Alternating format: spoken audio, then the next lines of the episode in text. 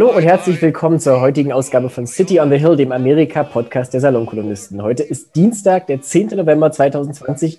Diese Ausgabe ist die erste und die letzte, die wir nach der Wahl vom vergangenen Dienstag aufzeichnen. Mit der Wahl ist die Aufgabe dieses Podcasts ebenso an ihr Ende gekommen wie die Kapazität der beiden Urheber. Hannes und meine Wenigkeit werden auch weiterhin dem Thema natürlich verbunden bleiben, aber dann wahrscheinlich eher im Schriftbild bei den Salonkolumnisten, wohin ich alle unsere Hörer ohnehin einladen darf, weil sie da nicht eh schon regelmäßige Leser sind. Unter anderem hattest du äh, ein sehr schönes Stück zu den deutschen Trump-Fans, Hannes, was jetzt vor kurzem nochmal hochgeladen wurde und was zwar, glaube ich, schon ein paar Monate alt ist, aber von großer, großer Aktualität in der aktuellen Situation. Aber das nur am Rande. Erstmal zurück zum Programm. Mein Name ist Richard Volkmann, noch der Vollständigkeit halber, und Hannes ist wie immer mit mir verbunden. Hallo Hannes nach New York. Hallo Richard. Was für eine Zeit, in der wir leben. Toll. Gell? Richtig gut. Wir haben die Aufgabe, dass wir jetzt nach einem Sieg die Scherben zusammenkehren müssen irgendwie. So ist es zumindest meine Wahrnehmung, weil das ist also das, das Gegenteil eines, eines Pyrrhus-Siegs. Ich kann das, das Gefühl nicht so richtig beschreiben. Es ist gewonnen, aber es, es fühlt sich immer noch an, als müsste man weiter kämpfen ich habe jetzt auch noch mal festgestellt, wir hatten ja in der Wahlnacht diesen Livestream-Sonderausgaben-Podcast, wenn du dich noch erinnerst. Das fand zumindest für mich ja, ja Nebel weitgehender Übermüdung statt. Und das, wir, da war ja noch die, vorherrschende Meinung, dass Trump am Ende wieder gewinnt. Und in der ganzen Niedergeschlagenheit, in der Depression, der aggressiven Depression, ist das jetzt schon ein Zeitdokument, oder? Ja, naja, wir haben in der, dieser Nacht eben das gesehen, was, der, was die Politikfachleute nennen, the Red Mirage. Also mhm. wir haben einfach den gesehen, da die meisten Leute, die am Wahltag wählen gingen, äh, die Trump-Leute war, waren und da die Republikaner ja darauf bestanden haben, dass die Briefwahlstimmen in Pennsylvania später ausgezählt werden. Es sah wirklich so aus, als hätte, als hätte Trump es wieder irgendwie geschafft, diese Wahl zu gewinnen und alle äh, Meinungsforscher Lügen zu strafen. Und dann drehte es sich ja so langsam.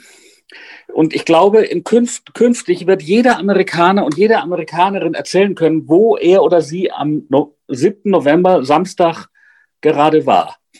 Ja. So wie Amerikaner einer älteren Generation alle sagen können, wo sie waren, als Kennedy erschossen wurde oder als die, als die Mondlandung, äh, also was. Also, also ich erzähle mal, wo ich war. Ich, ich war, Bitte. ich war in meinem, ich war in meinem Wohnzimmer in der Bronx und redete Schabbat hin oder her mit meiner Mutter am Telefon und erklärte ihr gerade, warum sie sich um Nevada keine Sorgen zu machen braucht, weil damals war es gerade so, dass Biden eben Nevada und Georgia offenbar gekippt. Also Nevada ist schon Blue State schon seit längerem, aber es, man sah eben auch schon, dass er Georgia gekippt hat.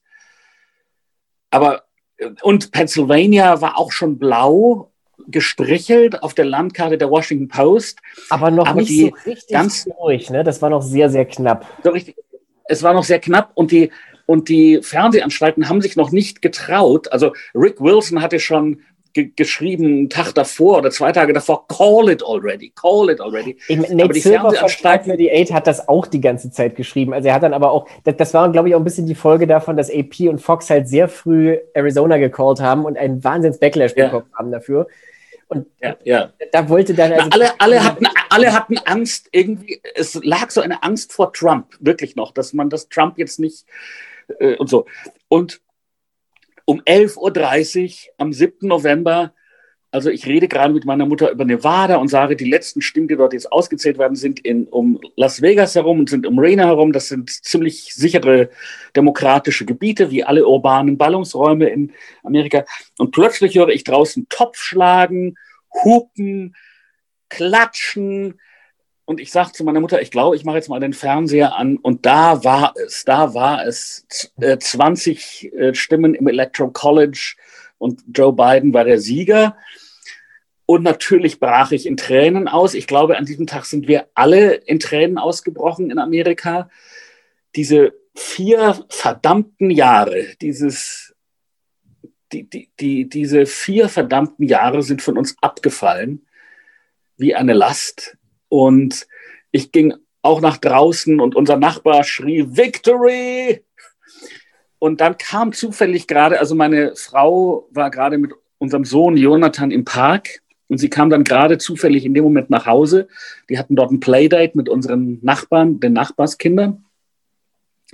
Und dann kam das für mich wichtigste und schönste Ereignis des Tages. Mein Sohn spielt ja, also alle jüdischen Kinder müssen Klavier spielen. Jonathan setzte sich dann ans Klavier und spielte unsere Nationalhymne. Ach Gott, das ja. hätte sich ja Michael Bay nicht schlimmer ausdenken können. Meine. Sorry. Und, aber mir hat das echt gefallen. Wir, wir, waren dann später an dem Tag noch in Manhattan auf einem zweiten Playdate. Wir waren dann auf dem Spielplatz und ich sah also Leute, die wirklich auf den Straßen getanzt haben. Und was mir wirklich gefallen hat, war, wie viele Sternenbanner ich gesehen habe. Geschwenkt von schwarzen und braunen und weißen und völlig egal, dass wir diese Flagge sozusagen, dass wir klar sagen, wir sind Amerika.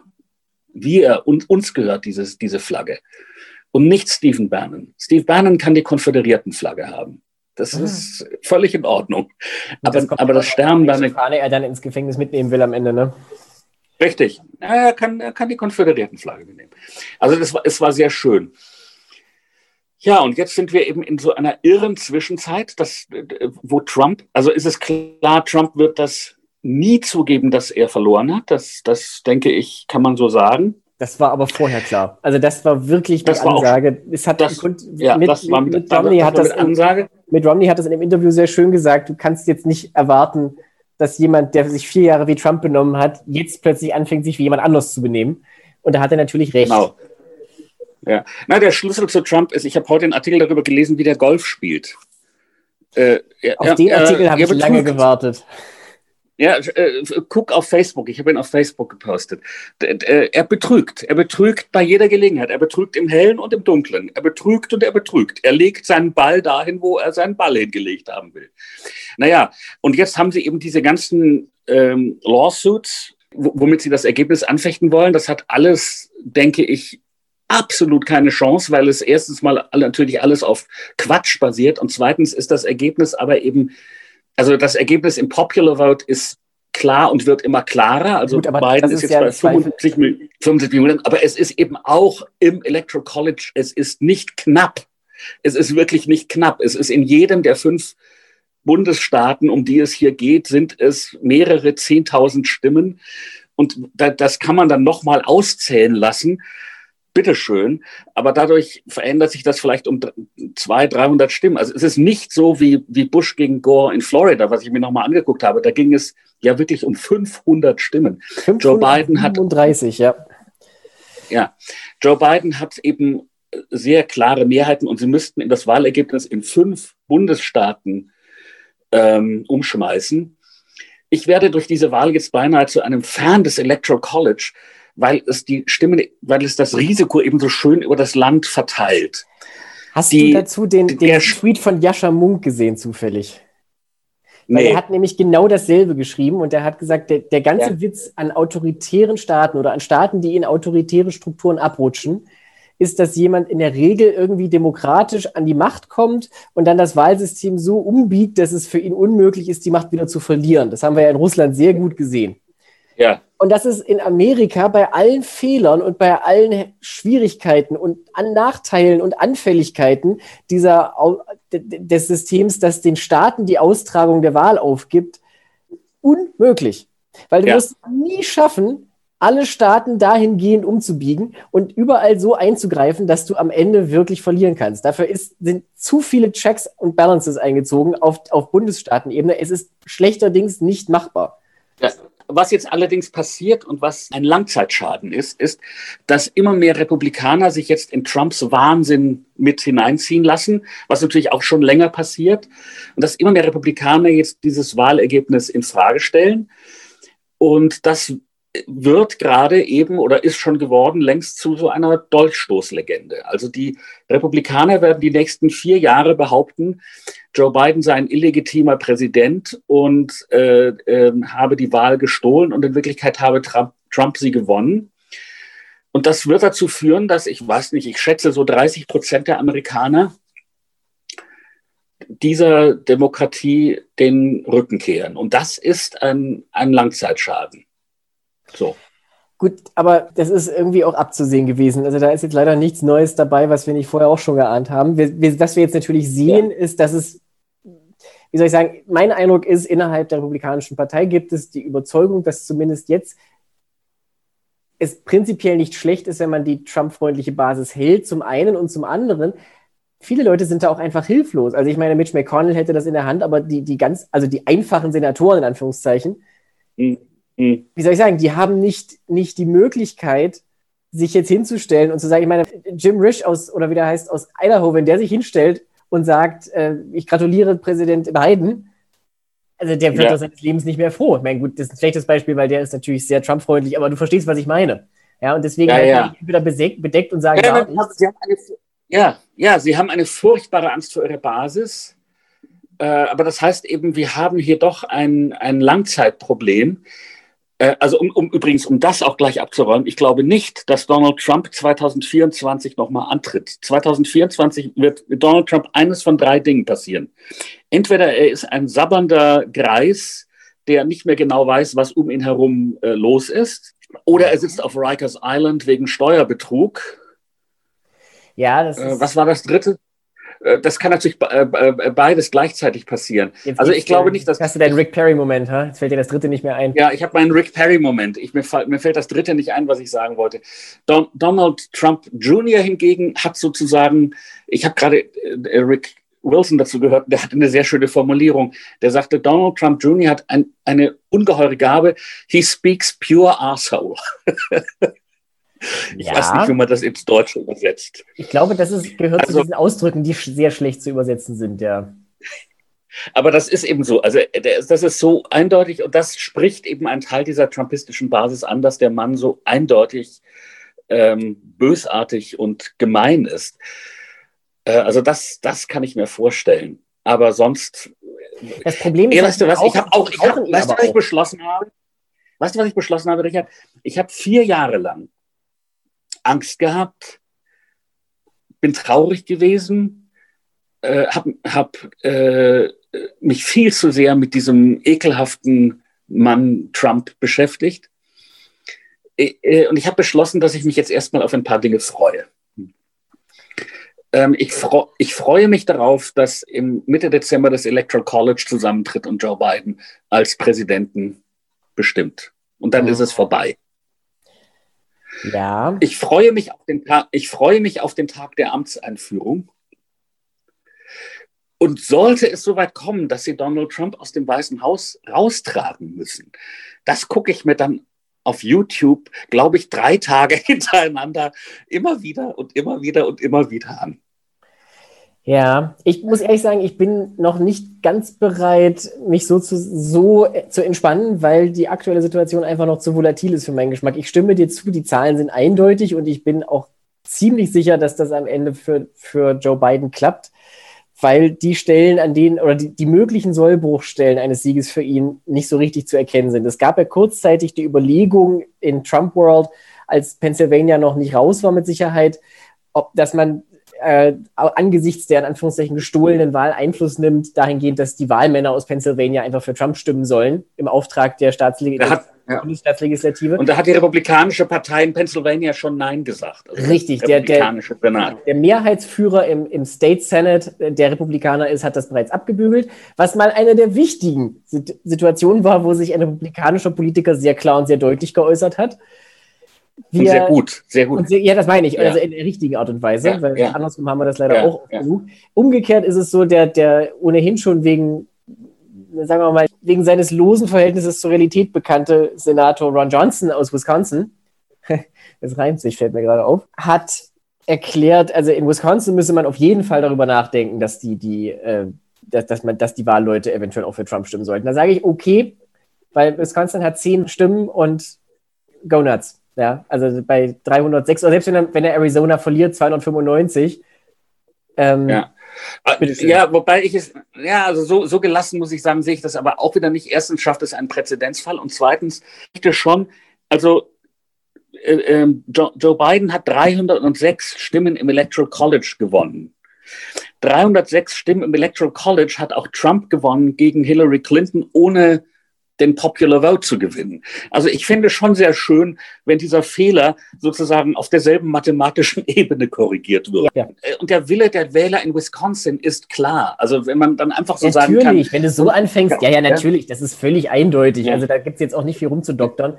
Mein, mein Punkt ist einfach nur, also äh, erstens, ich wollte dokumentieren, es gibt Republikaner auch äh, in, auf Senatsebene, die das glaube ich, durchaus mit Überzeugung weitertragen. Und zum anderen, ich persönlich bin noch nicht hundertprozentig überzeugt, dass Biden am Ende Arizona gewinnt. Es sieht gut aus, aber weißt du, das, äh, es wird ein Fotofinish, glaube ich. Das wird deutlich enger noch als Georgia, wo er jetzt mittlerweile fast 13.000 Stimmen Vorsprung hat. Aber das ist jetzt nur als Fußnote. Ja, andererseits. Nicht auf Arizona an. Ja. Ja, naja, andererseits hat AP, die, das ja der Goldstandard ist, Arizona schon Biden zugeschlagen. Also we shall see. Es wurde, mir gefiel es deshalb gut, weil also eine Karikatur, bei der doch nochmal meine Augen feucht wurden, muss ich sagen. Ich weiß nicht, ob du die gesehen hast. Ja, ich weiß war, genau, da, stand, da standen auf einer Wolke ja. John Lewis und äh, John McCain, beide mit Flügeln als Engel stehen auf einer Wolke und machen Fistbump. Also der republikanische Senator, der ein anständiger Mensch war und der große schwarze Bürgerrechtler sagen, we did it. Ich wäre ja schon deshalb sehr dafür, dass Biden am Ende Arizona gewinnt, damit dieses eine Meme stimmt, was ich gesehen habe, wo ein lachender John McCain zu sehen ist und drunter stand, I like presidents who didn't lose Arizona. ja. ja. Ich meine, es ist natürlich wirklich am Ende ein symbolischer Sieg. Es wäre ein sehr schöner und sehr wichtiger symbolischer Sieg, aber im Zweifelsfall, weißt du, dann, dann halt nicht. Ja. Es ist eher wirklich, um jetzt mal den, den Bogen zurückzuspannen, ähm, Joe Biden hat eindeutig gewonnen und es wird sehr wahrscheinlich auch darauf hinauslaufen, dass das Electoral College so weit zusammenkommt. Aber aus Sicht der Republikaner scheint es so zu sein, es ist momentan einfach wichtiger, da noch mal ein bisschen Feuer anzufachen. Naja, es, ist, es ist wichtiger, noch mal einen Schraubenzieher in, in die Maschine zu werfen und sie dadurch zum Anhalten zu bringen. Und das Tragische dabei ist natürlich, also, ähm, also im Moment ist ja der, hakt es ja daran, es was, wir lernen jetzt ja lauter interessante Dinge, weil wir jetzt die Maschine sozusagen offen zu Gesicht bekommen, weil das normalerweise einfach funktioniert im Hintergrund. Das interessiert keinen Menschen, aber jetzt sehen wir die Maschine. Also die Maschine ist, es gibt eben eine Behörde in DC, die heißt GSA, ähm, General Something Something. Also ich habe hab keine Ahnung. Die, die, die einzige Funktion dieser Behörde ist es, dem neuen Team Büroräume zu geben, E-Mail-Adressen zu geben, also auf so einer ganz niedrigen funktionalen Ebene eine, eine Transition vom einen zum anderen Team also zu gewährleisten. Art Bundestagsverwaltung fürs Weiße Haus. Genau. Und äh, dafür brauchen die 9,9 Millionen Dollar. Und damit die freigesetzt werden, muss die Chefin der Behörde, deren Namen ich vergessen habe, einen Brief schreiben. Und den schreibt sie nicht, weil sie eine Trump, Trumpistin ist. Und das heißt, die Joe Biden-Leute können jetzt nicht schon anfangen, sozusagen sich in das Regierungsgeschäft einzu, ähm, äh, einzuloggen. Ja? Und das ist deswegen so tragisch, weil wir uns gerade in der Mitte einer Pandemie befinden, weil Trump auf einen Irren namens Scott Atlas hört, der der Meinung ist, der die äh, der Schlüssel zur, zur Beendigung der Pandemie sei, dass sich alle äh, durchgehend möglichst anstecken. Ja, während Joe Biden für nicht so wahnsinnig sinnvoll hielt, ja. ja der Masken nicht für sinnvoll hält, während eben Joe Biden einen richtigen Plan hat, äh, zwölf oder sowas Experten, also wirkliche Experten und so weiter. Und ähm, das Ganze heißt, dass jetzt nochmal 30.000 Amerikaner zwischen jetzt und Mitte Dezember sterben werden an dieser Seuche, äh, was wirklich nicht sein müsste, wenn wir morgen einen, einen geistig kompetenten Präsidenten äh, hätten und Dr. Fauci wiedersehen würden und, und so weiter. Also wenn es eben eine, eine wirkliche äh, Mitigation Strategy gäbe. Und es ist doppelt tragisch, weil ja zwei Tage nach diesem wunderbaren 7. November ausgerechnet, also Gott ist ja doch ein Komiker, ja. ausgerechnet am, am 9. November hören wir, dass eine deutsche Firma, die von zwei türkischen Immigranten gegründet wurde, wahrscheinlich den Impfstoff hat, der äh, diese Seuche beenden kann. Also wir können eben den Anfang ab, vom Ende äh, der Seuche äh, markiert. Wir ja. können den Anfang vom Ende und genau in diesem Moment ein, macht Trump also diesen Übergang jetzt zunächst mal sehr schwer zumindest. Ne? Also das ist zum, das ist zum Haare raufen und das ist eben ein, aber irgendwie ist es auch ein passender letzter Akt. Er muss im, Letz-, im letzten Akt noch irgendwas kaputt schmeißen. Ja, das wird jetzt auch noch schlimmer. Also ich meine, die, die Entlassung von Esper äh, war ja, also vom Verteidigungsminister per Tweet, ja. war jetzt wahrscheinlich bloß der Auftakt. Also ich meine, erstens, er hat jetzt wirklich gar nichts mehr, was ihn hält, so oder so. Ja. Weil aus seiner Sicht, ja. entweder ist er wiedergewählt oder er geht. Und in beiden Fällen kann es ihm egal sein, was das Wahlvolk denkt oder sonst irgendjemand. Also die letzten, letzten ja.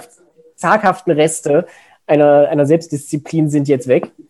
Und zum anderen, ja. wenn er für den ja nicht völlig abwegigen Fall, dass er gehen muss, natürlich schmeißt er so viel kaputt, wie er kann, aus Prinzip. Ja. Und er wird ja auch weiter, er, ja. er, will das ja auch weiterführen. Also es gibt ja so ein paar Berichte jetzt, die so versuchen nahezulegen, wie es jetzt im Weißen Haus zugeht. Äh, je nachdem, wen man fragt, gibt es verschiedene Leute aus seinem Zirkel, die ihn entweder nochmal massiv bestärken oder ihm jetzt allmählich doch nahelegen, der Realität ins Auge zu sehen. Ich glaube, die einzige, äh, das einz, der einzige rote Faden, den wir sehen können, ist, dass Rudy Giuliani immer zu den Leuten gehört, die ihm erklären, selbstverständlich alles gestohlen und die die wüstesten Verschwörungstheorien anbringt. Übrigens, Klammer auf, schöne These, dass Bannon und er diese Verschwörungstheorien pushen, hängt damit zusammen angeblich, dass sie versuchen, sich bei Trump einzuschleimen, weil er ja eventuell vom 20. Januar noch Begnadigungen zu vergeben haben wird. Also ja. gut gedacht. Das ist das eine. Und auf der anderen Seite hast du aber Trump, der natürlich sich nicht, also nicht damit umgehen kann, dass er verloren hat. Und für den Fall, dass er jetzt aus dem Weißen Haus ausziehen muss am Ende oder auch schreiend und tretend rausgetragen wird, wie du geschrieben hast oder gesagt hast, muss er ja irgendwie weiterdenken. Und er will natürlich diese ganze Maga-Crowd bei sich behalten. Es wird sicherlich dieses Trump-TV geben, ganz besonders nachdem die Flitterwochen mit Fox jetzt zu Ende sind. Da vielleicht gleich noch ein bisschen ja. was. Das ist alles ganz klar. Also er wird jetzt, er wird jetzt, es gibt in Mexiko ja diese ehemalige Regierungspartei, die, die PRI, also die Partei der institutionalisierten Revolution. Und Trump wird jetzt ja. das Gegenteil, er wird jetzt die Ein-Mann-Partei des institutionalisierten Politvandalismus. Also er wird einfach immer ja. weitermachen als Juggernaut und von außen weiterhin einfach mit Steinen auf dieses, auf dieses Glashaus werfen. Ja, ja, ja, das, naja, und dabei, das äh, ist natürlich ein Schaden, wobei ich äh, äh, doch auch daran erinnern möchte, dass der Southern District von Manhattan sich mit Herrn Trump noch über gewisse Steuerunregelmäßigkeiten aber das wird ihn ja, möchte. Aber das wird ihn ja, das wird ihn ja alles nicht anfechten, weil im schlimmsten Fall, also selbst wenn er in den Bau geht, für ein paar Jahre. Das stärkt doch seine Marke nur. Das, das, das unterstreicht ja den Opfermythos, dass er halt von einer, einer linksliberalen Deep State Justiz jetzt noch verknackt wird, obwohl das bei Präsidenten nie der Fall war und, äh, und überhaupt. Ja. Weißt du? Das, das, naja, also, ich, ich, ich, ich, weiß, ich, weiß, ich, ich, glaub, ich glaube, Eisen wird nicht, wird nicht möglich sein. Ja, also, naja, ich glaube, aber wenn er also wirklich in den Bau geht, was ja möglich ist, ich, ich glaube, dass das dann irgendwie doch hin, hinausläuft auf sowas wie, wie mit Shabtai Zwi. Ich weiß nicht, ob der das was sagt. Natürlich, der ähm, falsche Messias von 1666. Dankeschön. Ja, Und du weißt ja, wie die Geschichte mit Shabtai Zwi geendet hat. Ja, der ist zum Islam übergetreten. Richtig. Und das war der Moment, wo dann die meisten seiner Anhänger sagten, ja, vielleicht packen wir unsere Koffer wieder aus und er war es doch nicht. Und dann gab es aber eine ganz kleine Gruppe von äh, Shabtai Zwi-Anhängern, die sagten, ah, ein göttliches Zeichen und sind auch zum Islam übergetreten. Und äh, die Türken nannten die dann Dönme, was kein nettes Wort ist. Das heißt sowas ähnliches wie Wendehals, die umgedrehten. Das ist dieselbe Wortwurzel wie äh, Döner, habe ich irgendwann mal gelernt. Ach, wirklich? Naja, Dönmek heißt drehen. Und, äh, ja, ja, man lernt nie aus. Ja. Gern geschehen. Naja, also ich denke, ich denke, also es wird so einen Trump-Kult dann eben äh, geben, ähm, aber äh, ich, der, der wird, glaube ich, dann doch mehr so eine Sekte sein. Was aber, glaube ich, eben nicht mehr weg ist aus der amerikanischen politischen Landschaft. Das ist jetzt so wie ein, nach einem Reaktorunglück, wo du dann radioaktive Materialien hast, die du dann so langsam wieder. Die haben eine ähm, sehr lange Halbwertszeit in diesem. Einsammeln musst. Ja, also ähm, es, es ist jetzt wieder da, also der alte, der alte Rassismus. Man kann jetzt eben so jemanden wie Kamala Harris anpöbeln, also nicht mit irgendwelchen Argumenten, dass man mit ihr nicht übereinstimmt, was ja völlig okay ist, sondern dass man sagt, wie dieser eine wie dieser eine ekelhafte Politiker Kamala, also dass man sich lustig darüber macht, dass sie einen David nicht angelsächsischen Namen. Da, dazu Wer war das? sehr passend. Das war David Perdue, der Senator ja. aus Georgia, der zusammen mit der ernannten Kelly Loeffler am 5. Januar noch die Runoff-Wahlen in Georgia zu bestehen haben wird. Das ist übrigens auch mein, meine These, einer der Gründe, warum Mitch McConnell jetzt so aktiv hinter Trump stellt, weil der Gedanke ist, wenn du. Also der will die Basis anheizen. Genau, ja, genau. Ich habe glaube ich, ich, ich glaube, es war von Charlie Sykes. Also der Gedanke ist nicht ganz von mir. Aber das ist, finde ich, ja. durchaus überzeugend. Also der Gedanke ist, dass du in einem ja. Staat wie Georgia, wo du gesehen hast, dass es ja durchaus die, die Stimmen gibt für die Demokraten, um entweder einen Sieg zu erringen oder zumindest sehr, sehr, sehr nah dran zu kommen, wie wir dieses Jahr und vor zwei Jahren gesehen haben, äh, sehr riskant ist, wenn du jetzt, jetzt in dieser Situation die Trump-Leute gegen dich aufbringst. Und es geht ja dabei ja. doch um die Kontrolle ja. des Senats. Es ist zwar unwahrscheinlich, dass die Republikaner beide Senatsrennen verlieren, aber weißt du, wenn es passiert, dann ist Mitch McConnell natürlich der Gelackmeierte und das möchte er vermeiden. Und deswegen wird das jetzt die nächsten zwei Monate noch ja. mindestens noch so weitergehen. Dann bist du natürlich in einer sehr komfortablen Situation, weil folgende Timeline kann man sich überlegen. 5. Januar geht ins Land. Die Republikaner gewinnen eines oder beide dieser Rennen, haben damit also weiterhin die Mehrheit im Senat mit 51 oder 52 Stimmen wenn ich es jetzt nicht falsch gerechnet habe. Ja. Also jedenfalls eine, Mehrheit im Senat. Tags darauf tritt der Senat, wenn, wenn ich mich nicht täusche, zum ersten Mal zusammen, um die Stimmen auszuzählen, die das Electoral College im Dezember abgegeben hat. Und das ist eine wunderbare Gelegenheit, an dieser Stelle zu sagen, so, wir haben, also so sinngemäß, wir haben es jetzt geschafft. Äh, wir haben hier die Stimmen, Präsident Trump, wir haben es hier vor uns, bitte treten Sie ab. Ja. Also das wäre die Möglichkeit sozusagen, da jetzt Gesichtswaren irgendwie rauszukommen. Ja. Aber ja. dass das so kommen muss, ist natürlich nicht gesagt. Ne? Das ist eine Möglichkeit. Naja, erstens, nee, erstens könnten die Demokraten äh, auch das noch gewinnen. Ich meine, nicht, vielleicht nicht wahrscheinlich, aber wirklich nicht unmöglich. Nee, ja, äh, übrigens, ja. übrigens, übrigens ist, das, ist das überhaupt natürlich die, die, die eigentliche tiefere Nachricht in dieser ganzen Wahl ist ja, also dass es beiden gelungen ist, die, die Blue Wall wieder zu errichten, die Hillary Clinton verloren hat. Das ist das eine. Also du meinst äh, Wisconsin, das, Michigan und Pennsylvania. Ja, aber das andere ist dieser Creeping, dieses, dieses langsame Vordringen in die Sunbelt-Staaten, also eben in so einen Staat wie Georgia, dass man einen Staat wie Georgia gewinnt, was eben bedeutet, dass sich dort so sehr die Bevölkerungen inzwischen gewandelt haben, ähm, äh, äh, also da, da glaube ich, liegt die Zukunft der Demokratischen Partei. Und da würde ich mir als Republikaner so für die nächsten 20 Jahre, wenn ich Republikaner wäre, wirklich anfangen, Sorgen zu machen. Ja. Hm. Ich habe gerade mit unserem Freund Jan telefoniert und ich sagte, naja, ich glaube, dass ich bis für die nächsten 20 Jahre, also ich bin jetzt 55, also dann werde ich 75 sein. Ich glaube, ich werde wir werden die nächsten 20 Jahre damit beschäftigt sein, dieses Phänomen zu bekämpfen, das jetzt so, ich finde das Wort Populismus ja ein bisschen doof. Es ist weil es das nicht wirklich beschreibt.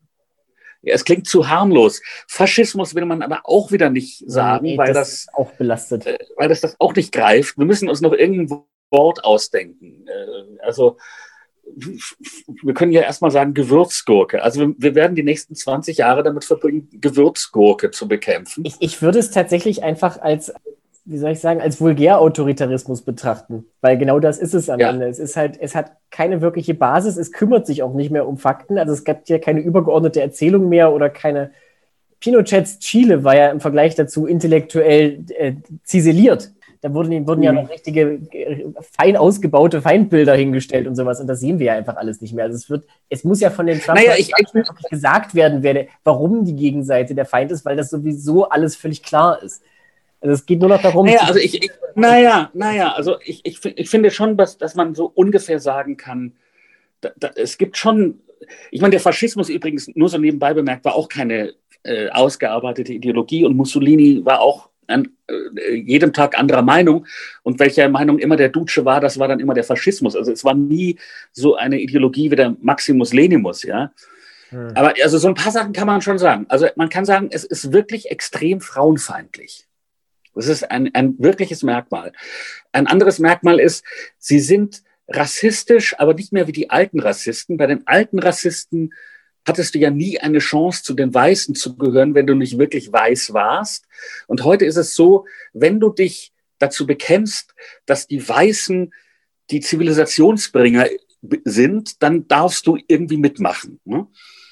Ähm, dann ist es eben autoritär, also das, das Verständnis, es hat also ein ganz Karl Schmidtsches Verständnis, nämlich ähm, dass Parlamentarismus eben irgendwie scheiße ist, weil da wird immer verhandelt und verhandelt und verhandelt und das will langsam man und Kompromisse und dieser ganze Mist, ja. Ja, und das, ja, und stattdessen soll es einen Avatar geben, der den Volkswillen verkörpert und der verkörpert dann das Volk.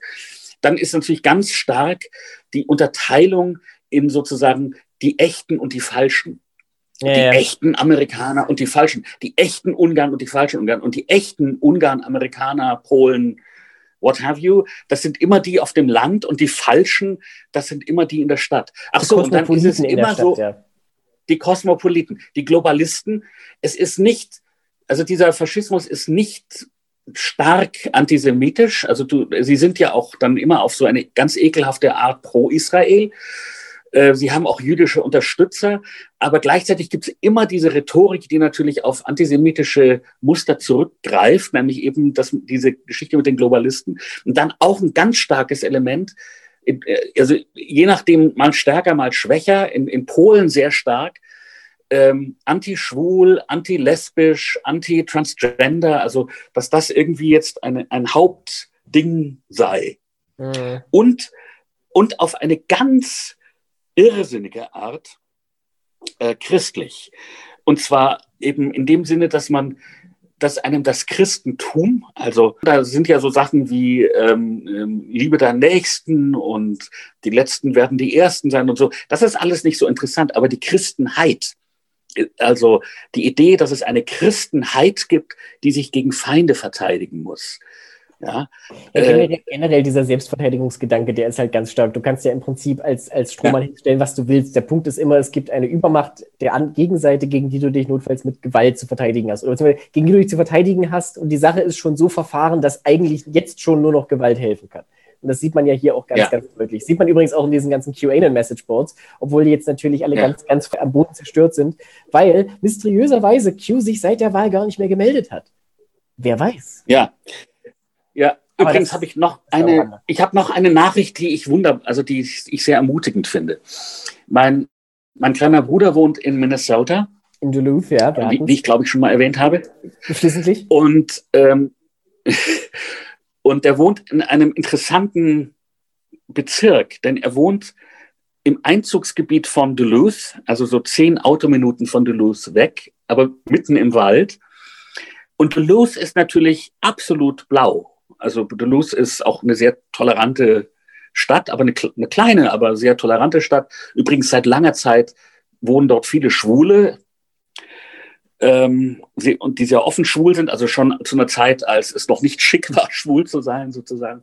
Mhm. So. Und also mein Bruder wohnt eben in einem Bezirk, der nominell blau ist, also nominell demokratisch, aber so weit auf dem Land, dass ja. er von Trump-Anhängern umzingelt ist. Und er, erzählte mir, und er erzählte mir was sehr Interessantes. Alle Trump-Schilder sind seit vergangener Woche von den Rasen verschwunden. Weg, über Nacht weg. Mhm. Das finde ich interessant. Man will sich jetzt doch nicht mehr so richtig dazu bekennen. Nicht mehr so richtig. Das ist ja schon mal ein ermutigendes Zeichen, würde ich sagen. Ja, ja. ermutigenden Zeichen es lebe die Heuchelei. Wir können, es lebe die Heuchelei wir können noch andere positive Sachen mit anbringen. Du hast es vielleicht schon gehört. Äh, heute war ja Obamacare nochmal vor dem obersten Gerichtshof. Und es ja, sie weigern sich, das zu Klump zu hauen. Genau, und es pfeifen jetzt die Spatzen von den Dächern, dass John Roberts, also der Chief Justice einerseits und äh, der vielgescholtene Brad Kavanaugh andererseits sich wahrscheinlich weigern werden, das Gesetz grundsätzlich zu Fall zu bringen, sodass es zumindest in den Grundzügen auch dieses Mal vor dem obersten Gerichtshof nicht kassiert wird und damit in Kraft bleiben dürfte. Ja, Konjunktiv 2, aber es ja. sieht gut aus. Das ja. kann man vielleicht noch mit erwähnen. Und was wir natürlich auch noch erwähnen müssen, auch wenn wir mit der Zeit schon fortgeschritten sind, aber ich will es nicht mehr erwähnt lassen. Fox News und Donald Trump, der zweite amerikanische Bürgerkrieg. Und es ist so, wie soll ich sagen, so unterhaltsam zu sehen. So, so gratifying. Ich, mir, mir fällt keiner Es ist aber gleichzeitig auch surreal, wenn du siehst, wie Fox News aus einer Pressekonferenz mit Kayleigh McEnany, also der, der, Press, äh, der, der Presseoffizierin vom Weißen Haus, ausschaltet oder wegschaltet, weil sie offensichtlich. Ja, weil sie, weil sie lügt. Ja. Ich, what? Ja, das ist einfach alles, also alles daran. Ja, seit wann ist das ein Kriterium, Fox News? Naja, aber seit ich, ich, ich, besser spät als nie, ist ja alles wunderbar, aber es ist trotzdem, es fühlt sich einfach immer noch an, als liegt man im Koma und hat irgendwelche Fieberträume, weil das einfach nicht, es ist nicht normal. Ja. ja. Äh, ja das ja. ist, also Fox, aber das ist interessant, Fox macht ja vor, dass du wahrscheinlich sehr wohl überleben kannst, auch wenn du dir die Trump-Base zum Feind machst. Und da ja. sage ich jetzt etwas, wovon ich nicht gedacht hätte, dass ich das mal sage in naher Zukunft. Aber Fox kann hier tatsächlich vorangehen und, und zeigen, wie eine republikanische Partei nach Trump aussehen kann. Naja. Was ich meine? Da bin ich noch, da, da bin ich noch nicht so optimistisch. Aber ich möchte noch einen anderen kann, Gedanken. Aber du musst ja, du musst in dem Moment, kann. ich möchte ganz kurz da bleiben. Weil der Punkt ist, du ja. musst ja irgendwas aufzeigen, du musst ja irgendeine konservative Institution haben, die mal glasklar sich dagegen positioniert. Also im Rahmen ja. des konservativen Mindsets natürlich. Niemand wird, ja. wird dann für den naja, übertreten. Naja, also es ist ja so, Rupert Murdoch hat Trump noch nie gemocht, ne? Ja, aber also der hat, hat sich auf die aufgehalten in den letzten Jahren. Nein, nein, nein, natürlich. Er hat sich auf diesen Zug draufgesetzt, weil das äh, für Fox ist. Aber im, im, Grunde hatten die natürlich alle so eine äh, Beziehung zu, zu Trump, äh, wie, weißt du, dieser böhmische Gefreite. Also ah. natürlich war denen klar, dass das ein ähm, dummer äh, und so weiter und vulgärer Mensch ist, äh, den, man eigentlich nicht so gerne unterstützt. Und sie haben es dann eben nur trotzdem getan. Und des, deswegen fällt, wird es ihnen jetzt so.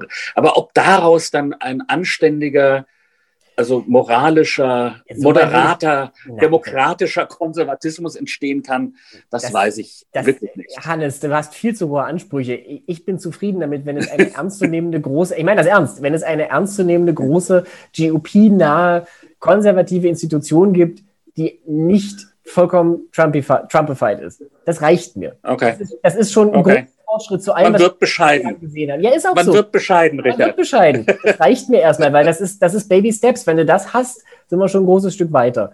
Ansonsten, was, was ja. wo wir beim Thema Bürger... Lass, lass, mich, lass, mich, lass mich aber noch was Unbescheidenes sagen. Ich meine, ich fand Bidens Rede und überhaupt diesen Auftritt auch mit Kamala Harris, also abgesehen davon, dass ich ihn einfach schön fand, ich fand das Feuerwerk schön und ich fand schön, dass sie mit diesen ähm, Drones, diesen Drohnen da, die, diese Sachen in den Himmel gemalt haben.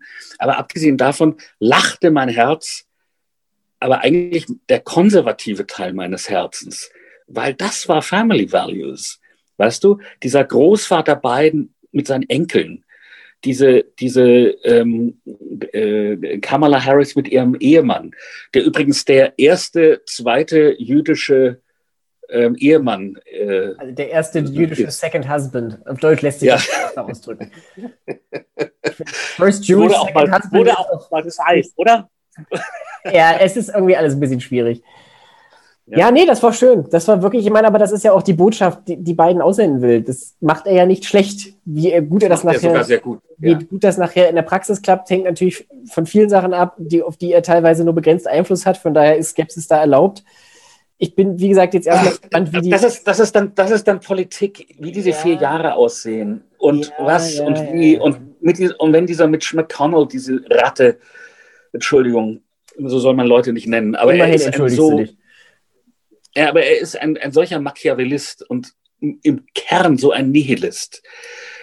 Ähm, also wenn der eben die Macht behält im Senat, das ist alles sehr unschön und, und so weiter. Aber das ist Politik, das ist normal. Das Wichtige ist erstmal der Autokrat, der möchte gern Autokrat, muss weg. Und uns scheint im Moment doch so, es deutet doch alles darauf hin, als länge uns das gewaltfrei durch Wahlen ohne einen Bürgerkrieg und ohne dass Trump eben ähm, jetzt so etwas gelingt, wie es ähm, anderen Autokraten gelungen ist, die sich dann eben mit Tricks doch an der Macht gehalten haben. Es sieht doch so aus, als wäre Amerika stärker als Trump. Da hast du wahrscheinlich recht. Aber trotzdem möchte ich an dieser Stelle noch die Worte von Mike Pompeo zitieren, die er gerade vor einer Dreiviertelstunde gesagt hat. There will be a smooth transition to a second Trump administration. Das und, und kurz danach kam Rob Portman, ein Senator aus Ohio, der notabene 2022 zur Wiederwahl steht, und erklärte, Donald Trumps campaign must produce evidence to support allegations of election fraud. The Ohio lawmaker said Trump has the right to pursue legal challenges, eh, but must produce evidence to support any allegations of widespread fraud. Also, ich sehe noch eine gewisse wie sagen, eine Uneinigkeit auch auf Seiten der Republikanischen Partei, weil es auch nicht für alle wirklich im eigenen Interesse ist, dieses Spiel grenzenlos mitzuspielen. Das muss man ja. sagen. Auf der anderen Seite, was vielleicht noch erwähnt werden sollte, ich meine, die Demokraten steuern ja auch schon auf ihren eigenen Bürgerkrieg zu, weil ja da das große Messerwetzen begonnen hat nach den ausgebliebenen Gewinnen Down Ballot. Also im Repräsentantenhaus und im ja. Senat waren die Ergebnisse ja doch relativ naja. enttäuschend. Und weißt du, Linke, Linke, Linke, Linke sind immer, also ich glaube, es gibt einen wirklich interessanten Unterschied zwischen Linken und Rechten in dieser Hinsicht.